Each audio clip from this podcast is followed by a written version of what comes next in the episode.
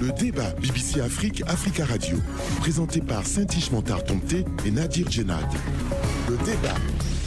Bonjour à toutes et à tous. Très heureuse de vous retrouver pour ce nouveau numéro du débat BBC Afrique, Africa Radio. Nadir, je vous salue. Bonjour Saint-Ish, bonjour à tous. Euh, Saint-Ish, j'espère que vous avez passé une très bonne semaine. Elle a été tranquille. Très bien. Cette semaine, dans cette édition, au Cameroun, Edgar Alain Mebe Ngo, ancien ministre de la Défense, a été condamné à 30 ans de prison pour détournement de fonds publics. Un verdict politique, comme il le dénonce, ou preuve de l'efficacité de la justice camerounaise ce n'est pas le premier procès d'un classique du pouvoir et sûrement pas le dernier. Le chef de l'État, Paul Biya, dans son discours du Nouvel An dernièrement, mettait en garde euh, ceux qui s'enrichissent illicitement. Pourtant, pour plusieurs observateurs, les nombreux procès n'apportent pas de résultats efficients dans la lutte contre la corruption au Cameroun, Nadir. Trois jours de visite, des messages forts sur la crise dans l'Est de la République démocratique du Congo. Le séjour du pape François à Kinshasa a été un événement populaire fortement quelles peuvent en être les retombées politiques en pleine année électorale la crise dans l'Est est restée quasi présente dans les propos du pape François qui a dénoncé, je cite, une exploitation des richesses de la RDC et la même mise de l'extérieur sur le pays. Et satisfaction exprimée sur les progrès de la transition malienne après la visite du président de la Commission de l'Union africaine à Bamako. Le pouvoir d'Assimi Goïtal rassure-t-il plus? Trois jours de visite et Moussa Faki Mamat, président de la Commission de l'Union africaine, s'est dit heureux de constater que des progrès réels ont été accomplis par la transition malienne, même si, dit-il, beaucoup reste à faire, Nadia. Voilà pour le sommaire. Notre grand témoin aujourd'hui est monsieur Stéphane Aqua. Bonjour. Bonjour. Merci beaucoup d'intervenir depuis Yaoundé au Cameroun. Vous êtes euh, analyste politique euh, camerounais. Nos confrères invités dans cette édition, Tchèque Boukassa, bonjour. Bonjour, bonjour monsieur. Bonjour à vous. Vous êtes journaliste congolais au site www.congoprofond.net et vous intervenez depuis euh, Kinshasa. Et depuis Bamako, en ligne, Alexis Calambri. Bonjour Alexis. Bonjour. Bonjour à vous également, journaliste euh, au bi-hebdomadaire Mali Tribune. Et vous intervenez donc depuis Bamako. Merci Nadir pour le panel. Nous commençons avec le débat et le Cameroun. Le procès d'Edgar Alem Bengo et de quatre de ses proches, dont son épouse, s'est achevé en début de semaine. L'ancien ministre camerounais de la Défense a été reconnu coupable par le tribunal criminel spécial de Yaoundé pour le détournement de 23 milliards de francs CFA à travers des surfacturations. Il a été condamné à 30 ans de prison. Son épouse a pour sa part écopé de 10 ans de prison pour complicité de détournement de deniers publics. Plusieurs biens du couple ont également été saisis dans la procédure. Monsieur Mebengo a dirigé le ministère de la Défense de 2009 à 2015, puis le département des Transports de 2015 à 2018. Il était considéré comme un proche, voire un potentiel successeur du président Paul Biya. Il a nié les accusations et déclaré être victime d'un procès politique. Ses avocats qui ont dénoncé une instrumentalisation de la justice ont indiqué que l'ancien ministre a fait appel euh, de sa condamnation. Euh, docteur euh, Stéphane Akoa, d'abord, vous en tant que Camerounais, comment est-ce que vous avez suivi ce procès? Comme un feuilleton en rebondissement, avec d'ailleurs au moment de l'annonce plusieurs informations qui se contredisaient. On a commencé à parler d'un acquittement pour ensuite dire sur d'autres éléments du dossier, sur d'autres dossiers, il était en fait condamné. Et par ailleurs, oui, on avait déjà commenté il y a quelques jours euh, la plaidoirie de ses avocats et surtout la lettre qu'il a lue devant ses juges pour euh, une fois encore clamer son innocence et estimer qu'il n'y avait rien dans le dossier qui pouvait lui valoir une condamnation. Aujourd'hui, il y a une partie de, des Camerounais, de la population camerounaise, qui estime quelque part que justice a été plutôt bien rendue dans la mesure où euh, certains co-accusés ont écopé de peines relativement justes. Mais par ailleurs, évidemment, euh, on continue, le de la population euh, camerounaise continue de s'interroger sur l'intérêt de ces procédures, de ces procès, la pertinence ou au bon fonctionnement du TCS, la pertinence de l'existence d'une juridiction d'exception qu'est le TCS, et bien sûr savoir si un procès de plus ne signifie pas finalement la lutte contre la corruption ici au Cameroun est un combat très loin d'être gagné. Alors, on le sait, M. Monsieur euh, Mebengo n'est pas le premier euh, proche du pouvoir, cacique du pouvoir, euh, à se retrouver devant la justice camerounaise. Vous, en tant qu'analyste politique, comment vous interprétez cela? Est-ce que c'est le signe que la justice camerounaise est impartiale et, que personne n'est à l'abri? C'est plus compliqué que ça, parce qu'effectivement, comme vous soulignez, à chaque fois, il s'agit de proches du président de la République ou de personnalités qui ont été à un moment qualifiées de potentiel présidentiel euh, quand viendra le moment de penser à la succession de M. Biya. Et donc, on ne peut pas, pas s'interroger sur euh, les contingences et les coïncidences entre finalement ces statuts qui sont avérés ou simplement putatifs, et puis des affaires que l'on colle à certains individus quand euh, l'opportunité est saisie, parce que comme vous l'avez souligné dans le CV de M. Bongo, il a été ministre de la Défense et les faits qui lui se reprochaient sont en rapport avec sa fonction, sa présence euh, à la tête de ce ministère, mais ensuite il a été ministre des Transports et donc c'est bien après euh, son passage au ministère de la Défense que euh, la justice s'est saisie de son cas et qu'il a été arrêté et détenu. Je vous signale qu'il a fallu quatre ans entre mars 2019 et maintenant pour que l'instruction se fasse. Une longue instruction, effectivement. Hum. Monsieur à le, le Cameroun figure à la 142e place sur 180 pays du baromètre 2022 de l'ONG Transparency International sur l'indice de perception de la corruption dans le monde? Est-ce qu'avec avec cette condamnation, la justice camerounaise envoie un signal fort et montre une volonté de mieux lutter contre ce fléau? Je ne pourrais pas dire cela de cette manière-là, puisque si vous comptez les signaux, il y en a déjà eu beaucoup depuis plus d'une dizaine d'années déjà. M. Mézingo n'est pas le premier à être euh, condamné pour des faits dits de corruption.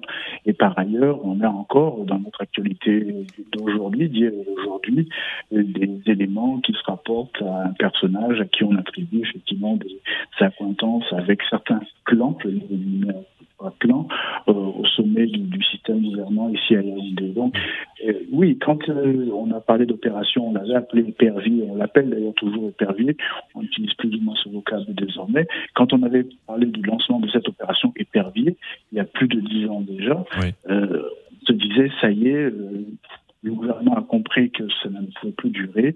Il va frapper si fort qu'il n'y aura plus jamais de corrupteurs et de corrompus. Et là, trois fois là, on s'aperçoit que non seulement les affaires continuent, les mauvaises affaires, en tout cas des affaires de ce genre-là, sont encore euh, euh, je dirais, notre lot quotidien quasiment, et surtout que les sommes dont on parle sont de plus en plus grandes si on se réfère au premier procès à l'époque quand euh, on avait notamment l'affaire de Mouchipou, mmh. le ministre Mouchipou ne s'était pas cette utilisation qu'on avait appelé d'ailleurs cette affaire Mouchipoulette. On est aujourd'hui dans des quantités, des volumes, des implications euh, dix fois, vingt fois mmh. importantes qu'il y, y a quelques années. Monsieur Akwa, cependant, selon le président de l'antenne camerounaise de Transparency International, l'avocat Henri Njo Mangabel, la, stratégie d'exemplarité mise en place dans euh, euh, son pays n'a pas permis d'endiguer la corruption. Euh, est-ce que vous, pensez que le tribunal criminel spécial dispose de suffisamment de moyens pour enquêter? Évidemment non, évidemment non. Il a d'abord fallu un certain temps avant que ce tribunal ait un corps d'officiers de police judiciaire spécialement affecté aux enquêtes, aux investigations. Ensuite, quand on regarde la composition du tribunal, les qualités de, responsables à différents niveaux dans, dans cette institution, il y a très peu de personnes capables d'évaluer un bilan comptable, de traquer des malversations financières. Il y a beaucoup de juristes, c'est vrai, mais très peu euh, de qualifiés sur d'autres euh, problématiques et par rapport à d'autres questionnements. D'une part, d'autre part, euh, tout n'est pas que corruption dans ce qui est en jeu actuellement. Il y a effectivement des affaires de corruption, il y a aussi beaucoup d'affaires de détournement de données publiques et cela ne se joue pas seulement en rapport avec l'exemplarité peut signaler ou la probité euh, des personnes qui seraient désignées à des hautes fonctions ici au Cameroun, il faudrait que le fonctionnement, euh, la façon dont les procédures de marché public, les procédures euh, de dépenses publiques soient à la fois plus claires, plus visibles et surtout plus transparentes, on sache exactement comment ces circuits sont organisés autres travaillent à la dépense publique pour s'assurer qu'il n'y a pas de fuite, qu'il n'y a pas de moyen de finalement prendre l'argent là où il se trouve, dans les caisses de l'État, pour en faire un usage très particulier, très personnel. Donc, des personnes exemplaires à la moralité non douteuse, oui, mais aussi un système qui doit se réformer dans la façon dont il organise la dépense publique. Docteur Akoa, euh, je, alors je voudrais d'abord vous demander, est-ce que vous êtes sous, haut-parleur? On vous saisit euh, difficilement. Vous êtes sur haut-parleur Oui, je l'ai fait. Vous, voulez que je change euh? Oui, sinon le son ne sera pas. Voilà, c'est fait. D'accord, ok. On, espère que ça, ça, ça sera mieux. Mm. Euh, alors, revenons un peu, docteur, euh, si vous le voulez, sur, certains des points que vous avez, évoqués. Vous parlez de, de sommes de plus en plus grosses euh, au fil des affaires qui se succèdent. Comment est-ce qu'on pourrait interpréter cela selon vous? C'est-à-dire qu'aujourd'hui, euh, si on est en face de, corruption et de détournement de fonds, euh, la peur de détourner de plus en plus n'existe plus est-ce que vous l'interpréterez comme ça? Ou alors les moyens de découvrir les, cas de détournement et de corruption sont beaucoup plus efficaces qu'au début de cette opération Hypervier 2000, euh, en 2026 euh, disons qu'il y a deux choses de mon point de vue. La première, c'est que effectivement, il y a des opérations de plus en plus grosses. Dans le cas de M. Bevengo, il s'agissait d'achat de matériel pour l'armée. Donc vous comprenez qu'en conséquence, les contrats sont en, milliers de milliards. Et cela représente donc des, volumes qui, qui sont tellement grands que les fuites ou les possibilités de distraire quelques fonds euh, représentent aussi des pourcentages et donc des, en, valeur absolue des, des, sommes plus fortes, c'est une chose. Donc, au départ, on a eu des affaires de corruption dans quelques petits ministères, sur quelques petits budgets ou quelques petites opérations, je dis petites avec des guillemets, et donc des corrompus, des corrupteurs qui se disputaient les, les sommes en centaines de millions rarement au-dessus du milliard de francs CFA. Et puis finalement, on est aujourd'hui dans des opérations plus importantes. On pourrait parler de, l'affaire que l'on appelle ici Covid-Gate, donc l'argent décidé destiné à la lutte contre, le Covid-19. Oui. Il y a eu aussi l'affaire du stade de notamment. Donc là, on est dans des opérations euh, conséquentes, plus conséquentes, et donc mmh. euh, l'argent qui pourrait être volé dans, ces opérations est plus plus important. C'est une chose. L'autre euh, élément qui, pour certains, pourrait expliquer cet appétit, c'est justement la préparation pour d'après. Et on dit que si euh, ces prétendants ou ces prétendus prétendants euh, à la présidence après M. Biya ont besoin de déployer une machine électorale euh, capable de justement leur valoir le succès aux élections à venir et la présidence de la République, ils ont besoin donc de moyens et ces moyens, ils les mmh. trouvent, ils vont les chercher là où l'État finalement les met presque à leur disposition. On a entendu M. Mebengo tout au long de ce procès euh, dire qu'il était victime euh, d'un procès politique. Euh, justement pour un pour un pouvoir comme celui du président Paul Biya qui a qui a duré qui a duré et qui a de nombreux partisans et courtisans, est-ce que les règlements de compte au-delà de tout ce qui peut être affaire judiciaire, est-ce que les règlements de compte politiques seraient une pratique étonnante? Je ne suis pas étonné, non, bien sûr. Et pour euh, comprendre la défense de M. Berengo, il s'agissait de matériel pour l'armée et donc de marchés particuliers, de marchés mmh. spéciaux et qui dérogent aux règles euh, normales des marchés publics. Donc très peu de transparence et finalement aujourd'hui, quand on l'accuse, et il dit qu'on peut éventuellement l'accuser, mais qu'il faudrait qu'on démontre qu'il n'a pas euh, respecté les procédures, mmh. étant donné qu'il n'y a quasiment pas de procédure en, la matière. Donc euh, oui, ça devient politique dans la mesure où les cas c'est la rumeur peut-être, vous me direz, de, corruption qui circule dans euh, par les réseaux différents, notamment les réseaux sociaux, ces cas sont très nombreux, mais en réalité, très peu de personnes suspectées sont euh, ainsi traînées devant un tribunal, euh, jugées et ensuite condamnées. Mmh. Donc à ce moment-là, on parle évidemment de justice à tête chercheuse. Pourquoi lui et pas un autre? Pourquoi celui-ci pour quelques millions? Pourquoi pas tel autre pour quelques milliards? Donc il y a, oui, il y a une gêne. On mmh. regarde tout cela avec euh, parfois beaucoup d'étonnement parce qu'on peut avoir l'impression de deux poids et plusieurs mesures.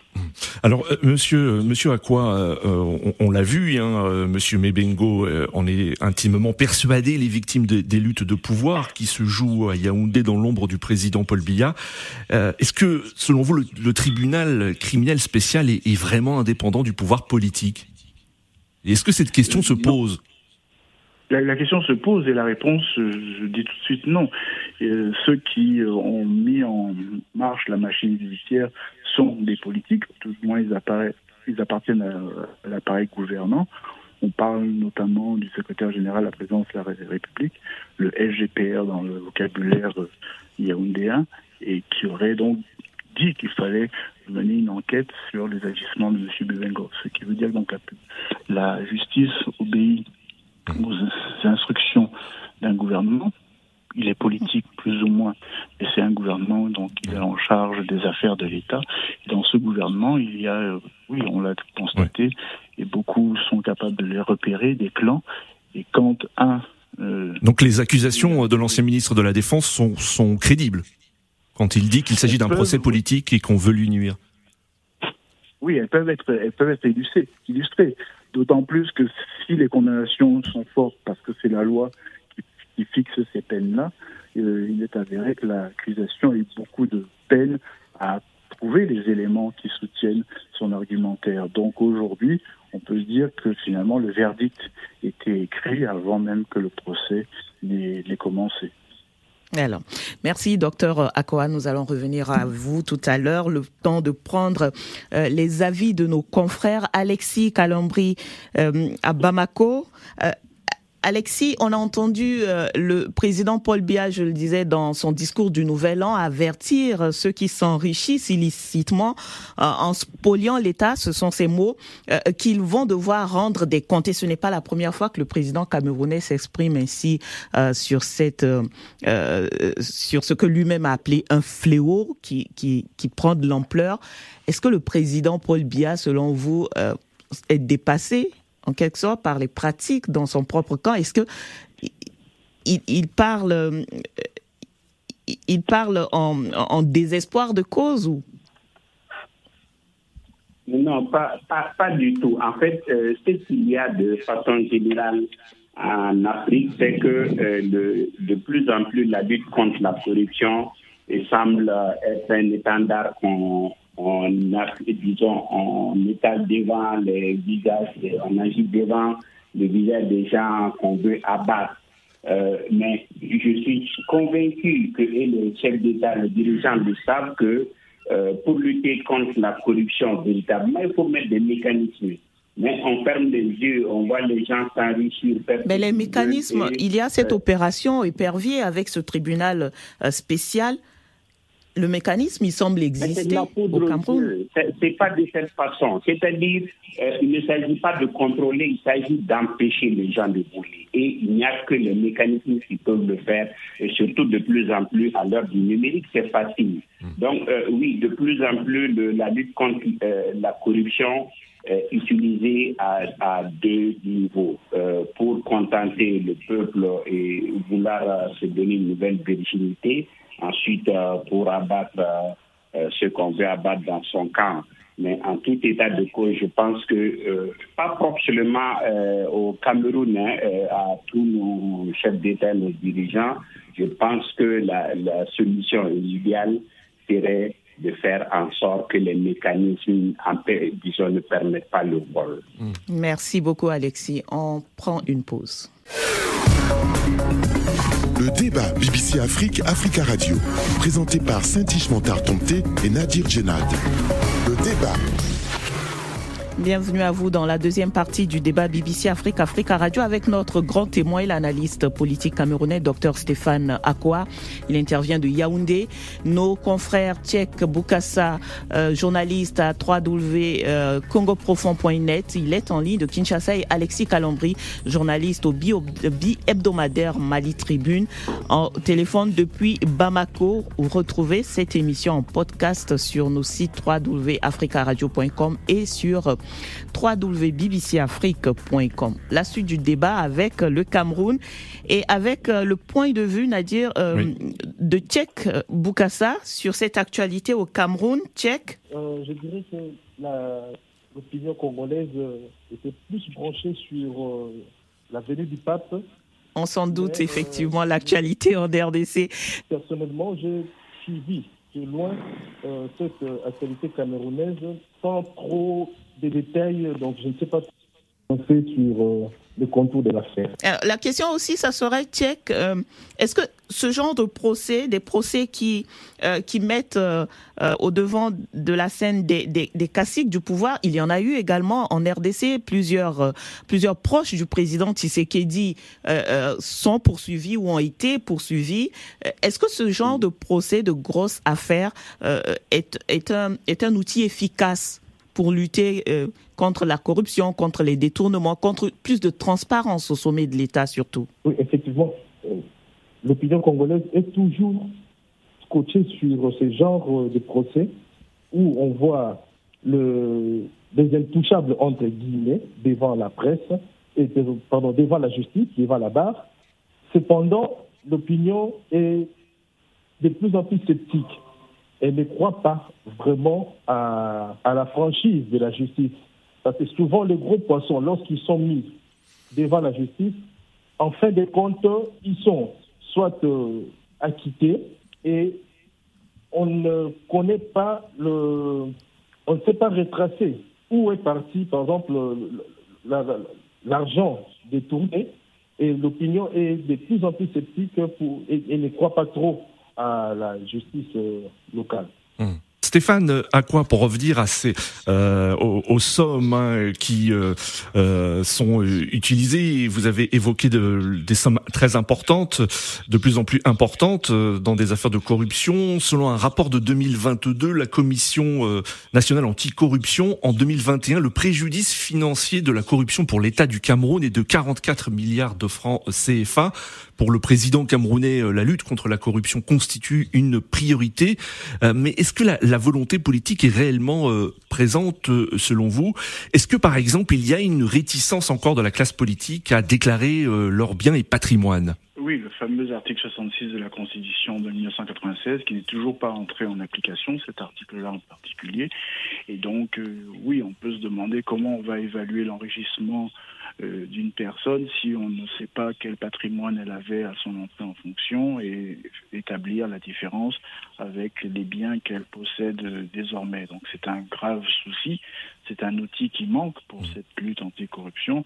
Euh, et euh, malheureusement, le, système gouvernant ne fait rien pour mettre tout le monde dans une obligation de déclarer son patrimoine et donc donner aux, agences qui traquent les mauvais gestionnaires, donner un moyen de contrôle du portefeuille de, ces hauts fonctionnaires-là notamment. Le deuxième élément, on parlait effectivement de prévenir la corruption, c'est qu'il y a un code des marchés publics au Cameroun qui est très clair et très intéressant. Quand vous le lisez, c'est formidable, tout devrait bien fonctionner, sauf qu'il y a ensuite une grande liste d'opérations qui relèvent des marchés spéciaux, des marchés particuliers, et qui sont dérogatoires du, Code général des marchés publics. Et bien évidemment, dans ces opérations-là, il y a moyen, matière à corruption, à détournement de fonds. Ou alors, comme pour la Cannes, dans l'urgence, on décide de procédures qui doivent permettre d'accélérer la réalisation de chantiers. Évidemment, ces procédures dans la vitesse et parfois la précipitation, ou alors la précipitation voulue, la, vitesse souhaitée, les contrôles, les vérifications nécessaires, et donc parfois les vérifications même des montants euh, qui sont demandés au Trésor public. Tout cela n'est pas très régulier et très euh, euh, sérieux, et finalement, là aussi, on laisse à quelques quelques-uns l'occasion de profiter de, ces failles pour s'enrichir. Donc oui, il y a, y a beaucoup d'éléments qui malheureusement ont déjà été énoncés depuis très longtemps par les observateurs. Vous avez parlé de Transparency International. Mhm. On le sait donc, mais on ne voit pas de décision, de mesure qui euh, permettrait de colmater ces trous, ces brèches béantes qui pourtant sont euh, évidentes et chacun sait que c'est ainsi, mhm. notamment que les ah. corrompus et les corrupteurs procèdent.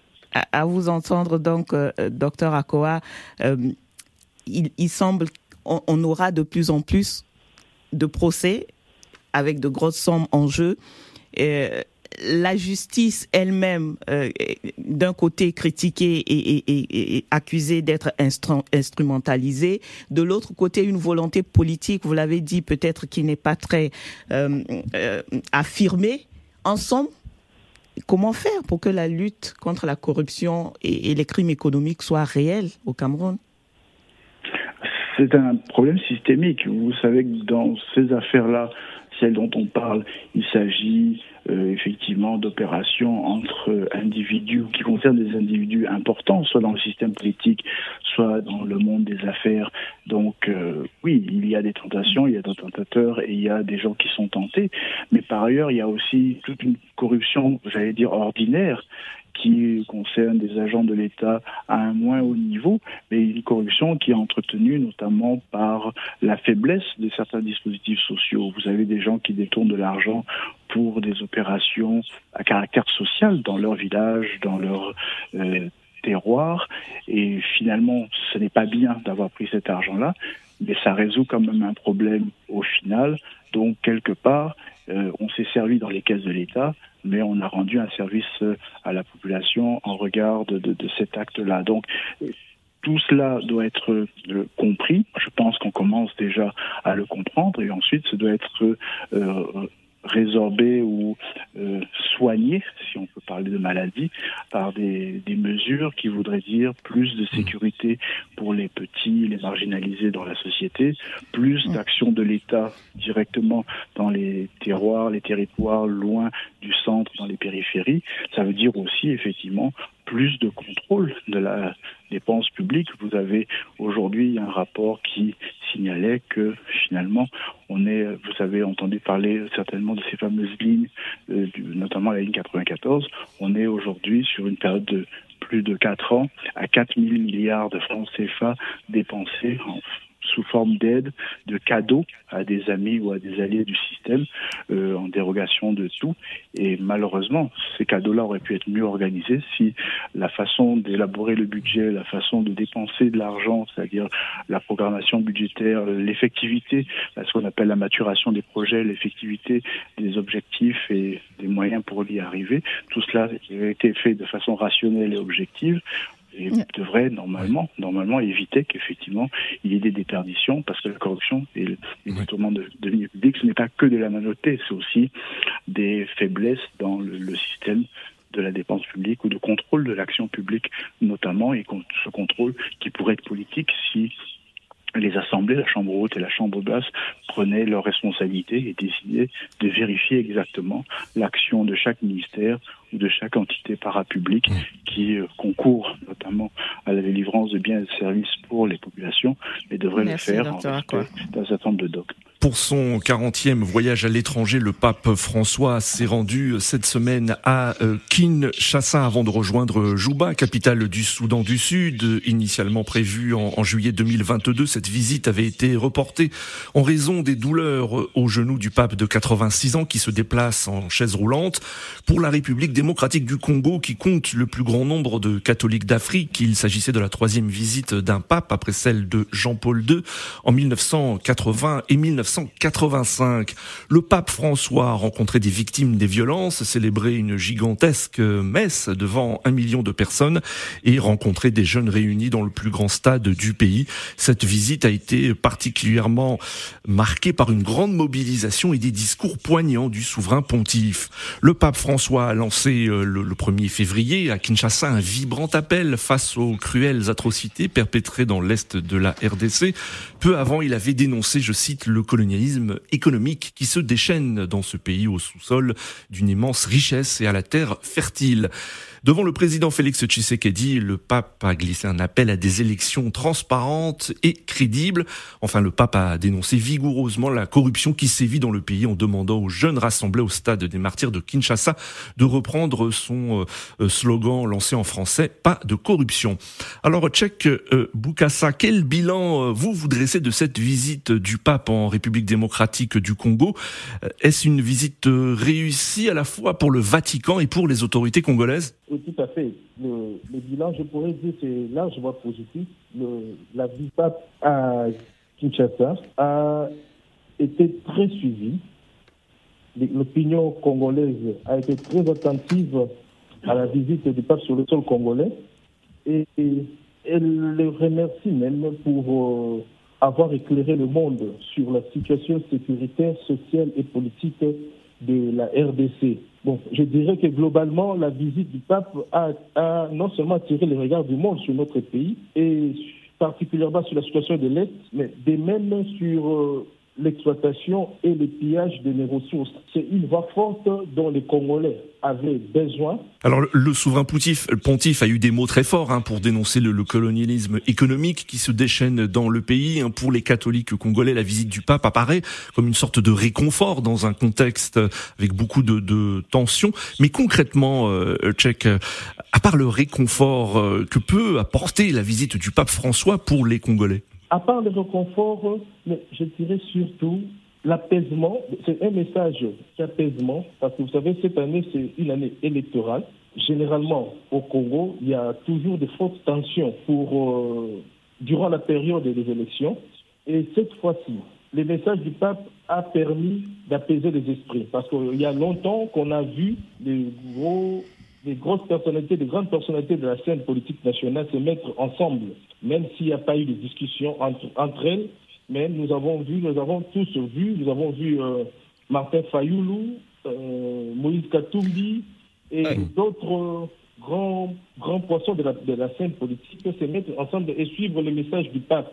Alors, euh, justement, euh, cette présence des, des, personnalités, des hautes personnalités de la RDC, certains médias congolais euh, disent que ces personnalités ont raté l'occasion de se réconcilier avec cette visite du pape et, et surtout le président Félix Tshisekedi certains s'attendaient euh, à ce qu'il fasse plus de gestes de, réconciliation envers euh, euh, ses, ses, actuels adversaires politiques, notamment Martin Fayoulou que, que vous évoquiez ou encore Moïse Katumbi.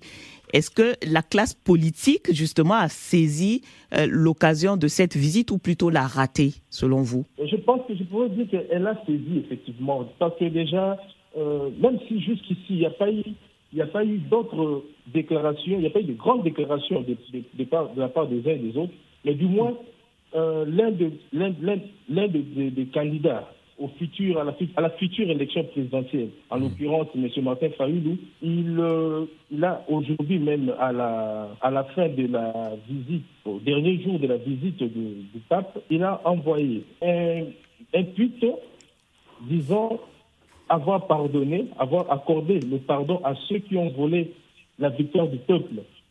Et il promet qu'il s'est engagé pour ces élections transparentes, impartiales et apaisées en 2023. C'est déjà un signe avant-coureur que il, euh, mais nous pensons, nous espérons, surtout que mmh. d'autres acteurs mmh. vont suivre et vont faire des déclarations dans le même sens. Oui. déjà, euh, la, la, visite du pape a que le pape lui-même a appelé durant son, son, discours aux élections libres, transparentes et crédibles, impartiales et surtout apaisées. Hmm qui auront lieu en décembre 2023. Alors justement, euh, euh, euh Tchèque, hein, le, euh, le, pape a en effet lancé un appel à des élections transparentes et crédibles. Les dernières élections avaient été critiquées par les évêques congolais. Est-ce que l'Église catholique congolaise sent renforcée de cette visite du pape et de ses déclarations concernant les élections? Et l'Église catholique congolaise ne manquera pas de donner son avis sur l'organisation des prochaines élections? Jusqu'ici, jusqu'ici, l'Église catholique est dans son rôle. Son rôle n'est pas toujours euh, d'être euh, d'accord avec euh, les, autorités du pays.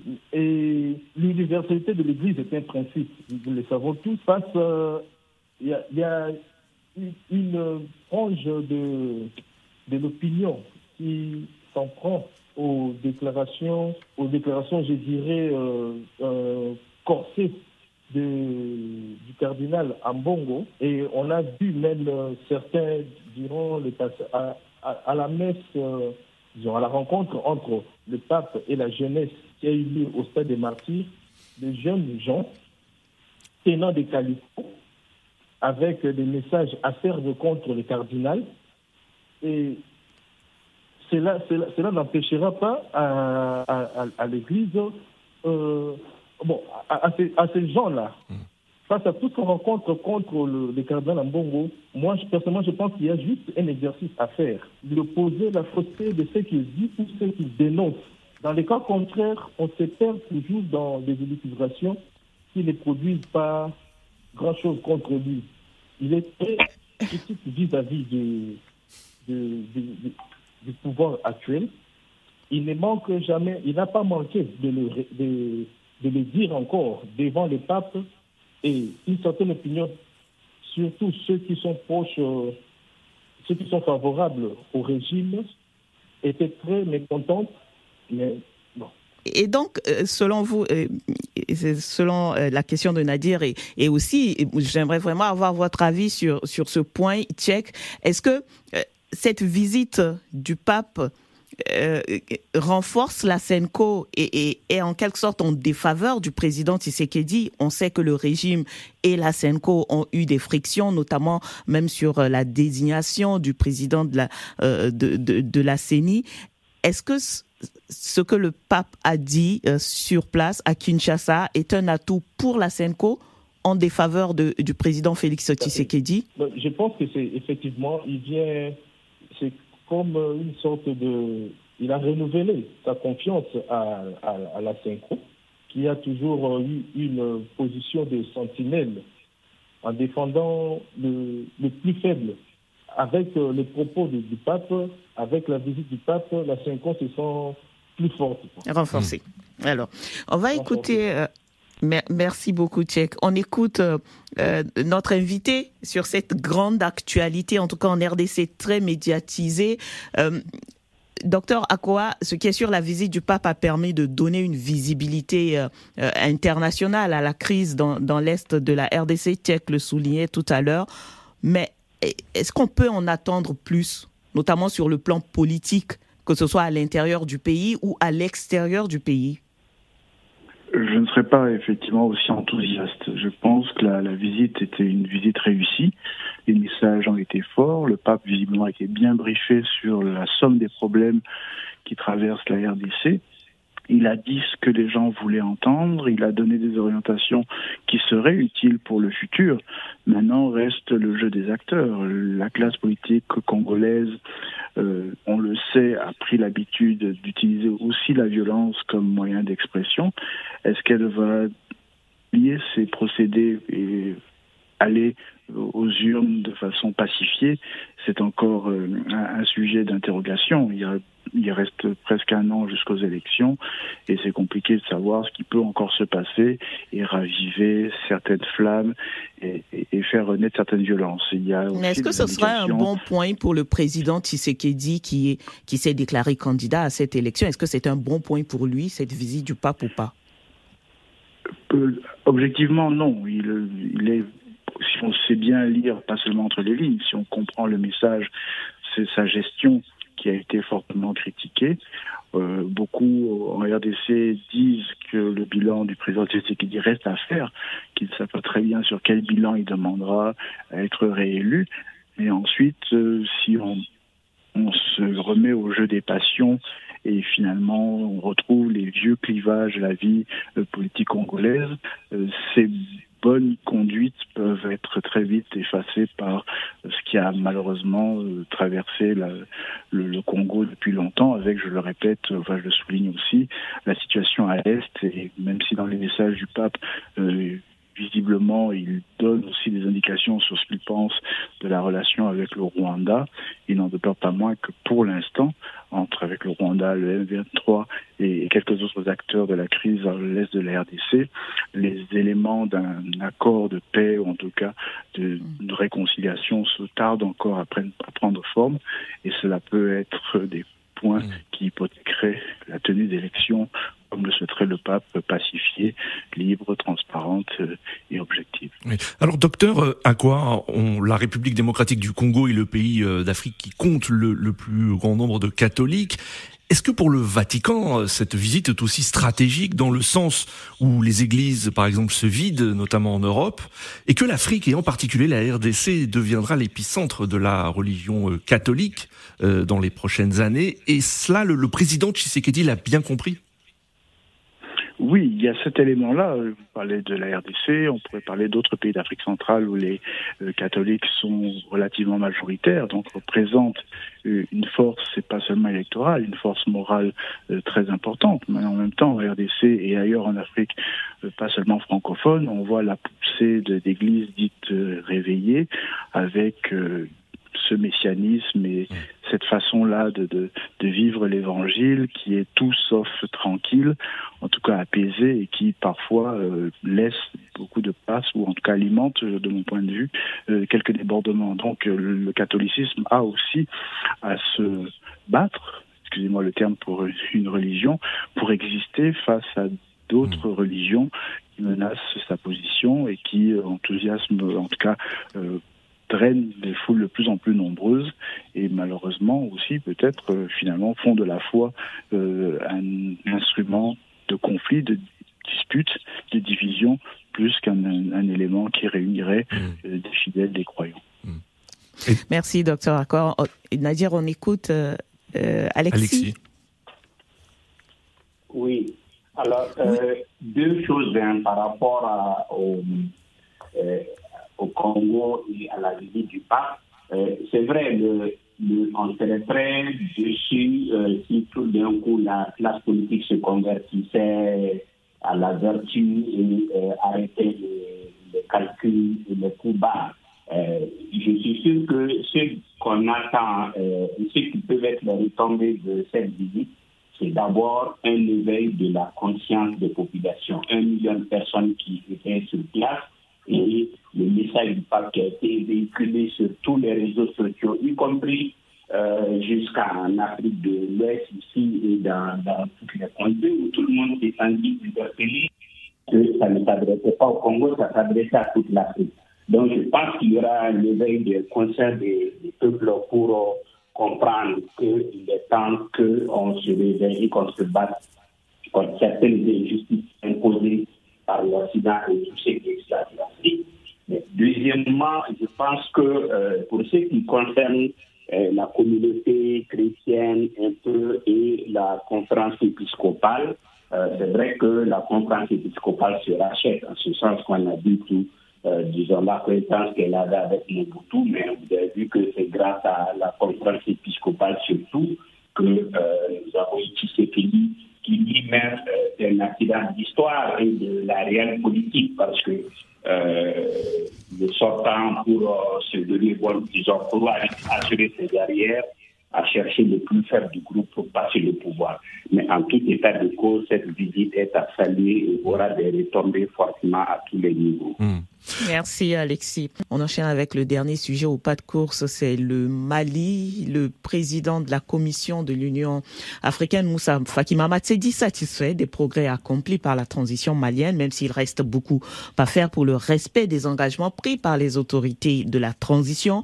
Moussa Faki Mahamat a effectué euh, une visite de trois jours à Bamako euh, où il n'a pas pu rencontrer les acteurs de la classe politique et la société civile à son grand regret, a-t-il déclaré. Alors Alexis, déjà, est-ce que vous avez des éléments? Pourquoi est-ce que le président de la Commission euh, de l'Union africaine n'a pas pu rencontrer la classe politique ou la société civile en, trois jours de visite? Non, premièrement parce que euh, lui-même avait un agenda très chargé. Et deuxièmement parce qu'aujourd'hui, euh, nous avons une classe politique tellement divisée et une société civile on peut le dire en lambeau. Donc, qui fait que sur beaucoup de plans, euh, vouloir rencontrer des gens qui ne vont pas venir ensemble, euh, on ne saura pas comment qui choisir. Donc, en voulant le faire sur beaucoup de plans, on va plus créer d'autres polémiques que, euh, disons, ce qui ne serait pas le cas. Je pense que c'est cette raison qu'il a fait surtout reculer sur ce plan, qui rencontrait au détriment de qui, et euh, voilà. Alors, si c'est le cas, est-ce que avec les rencontres avec euh, une seule partie, on va dire, donc les autorités et les organes de la transition, euh, de gestion de la transition, est-ce que cela peut permettre d'avoir une vue euh, claire sur les avancements de cette transition? Le président de la Commission de l'Union africaine parle de, véritables progrès accomplis. Quels sont ces éléments qui, le, qui peuvent satisfaire aujourd'hui dans la transition malienne? Alors, il y a euh, deux niveaux. Il y a d'abord qu'un calendrier, un chronogramme de sortie de la transition a été adopté euh, et validé avec la CDAO, euh, qui suit son petit bonhomme de chemin. Donc, un chronogramme qui fait consensus à peu près au Mali. Et à ce niveau-là, donc, il n'y a pas de problème. Le problème qui se pose, c'est que euh, le premier point du, l'un des points du chronogramme, c'est qu'on a euh, en mars déjà, mois prochain, mmh. Mmh. Euh, le référendum sur la nouvelle constitution. Sauf qu'il n'y a pas consensus et que l'avant-projet qui avait été rédigé a fait beaucoup de, de bruit. Du coup, le président a encore mis une commission pour 15 jours pour réfléchir, valider euh, et refonder cette, euh, cette mouture-là. Donc voilà euh, le premier niveau de blocage. Le deuxième, c'est qu'aujourd'hui, vous avez même des partis qui remettent en cause une nouvelle constitution. Donc, oui, le chronogramme suit son cours, connaîtra mm. certainement des retards, mais il y a des difficultés mm. qui font que peut-être ça va connaître des, des grincements de. Alors, euh, Alexis, hein, selon Moussa Faki Mahamat, euh, des progrès réels ont été accomplis par la transition malienne. Euh, cette visite a, aussi été l'occasion pour les autorités de la transition d'exhorter l'Union africaine à lever les sanctions qu'elle a imposées au Mali le 14 janvier 22. Est-ce que du côté des, autorités maliennes, on croit une levée des sanctions prochainement? Alors depuis, euh, depuis les sanctions, hein, le Mali se bat, les autorités euh, font tout pour euh, la levée de ces sanctions. Euh, C'était d'abord avec la CDAO et c'est toujours en vigueur. C'est la suspension du Mali à tous les niveaux. Euh, beaucoup de ces sanctions euh, sont conditionnées à des élections. mais d'autres étaient quand même liées au fait qu'on puisse rassurer la communauté par euh, le chronogramme et euh, son respect. Bon, ce qui suit son cours actuellement, c'est pour ça que sur beaucoup de points, on s'interroge sur euh, certains, certaines sanctions qui sont toujours en vigueur. Mmh. Mais oui, c'est une forte demande des autorités maliennes pour que sur beaucoup de plans, les sanctions soient levées et que le Mali puisse reprendre sa place et surtout jouir de certains fonds bloqués. Hum. Euh, Tchèque euh, Boukassa, cette visite du président de la Commission de l'Union africaine à Bamako et surtout les propos qu'il a tenus sont plutôt encourageants pour, euh, pour Bamako.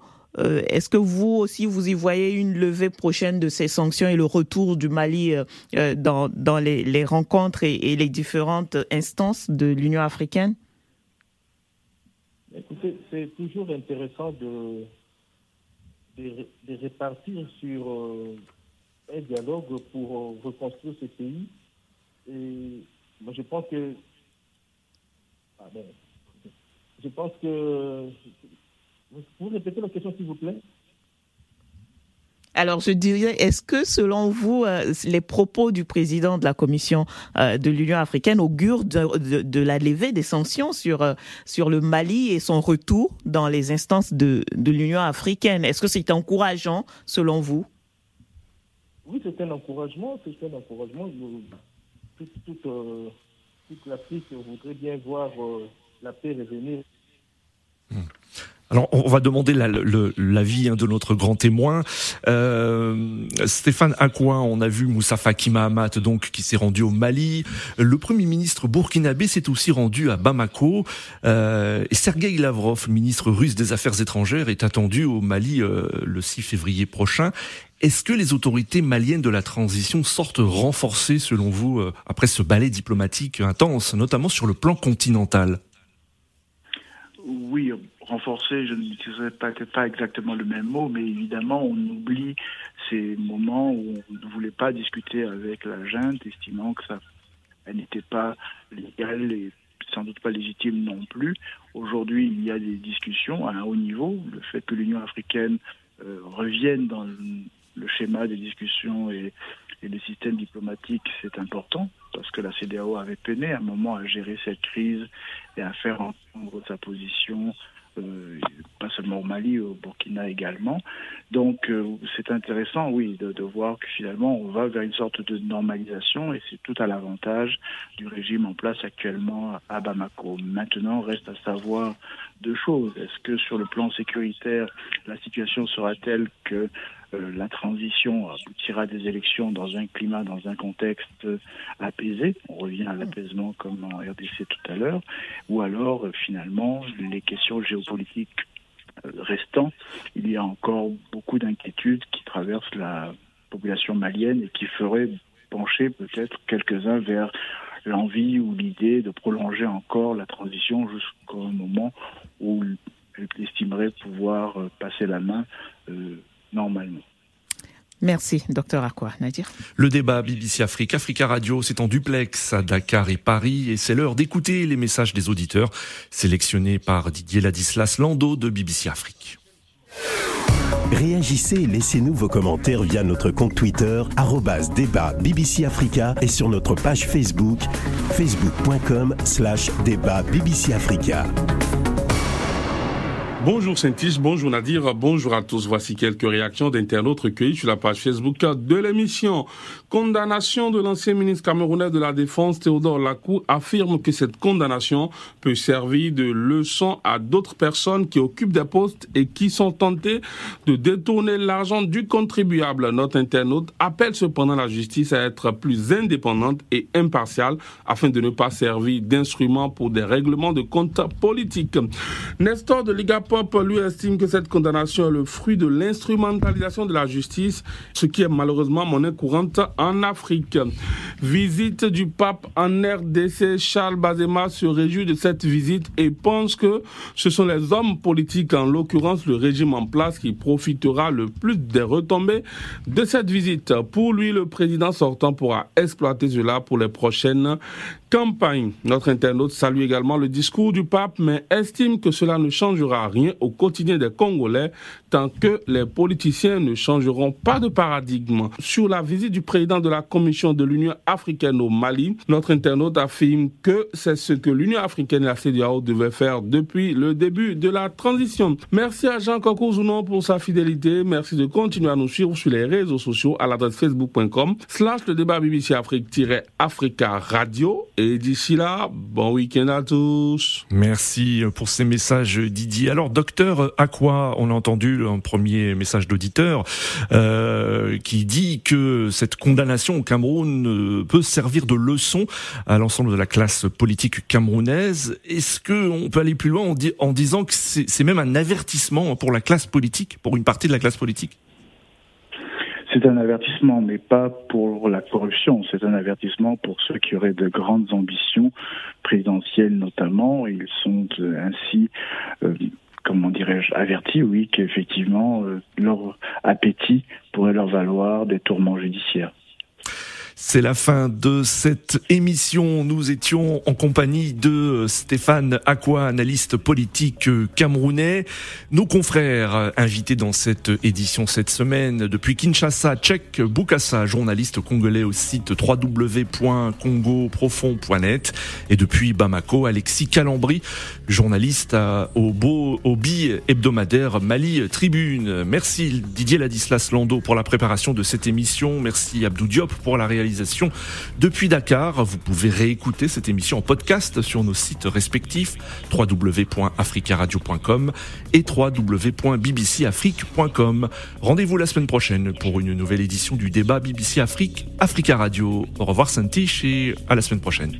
Au revoir Nadir, bonne semaine à tous.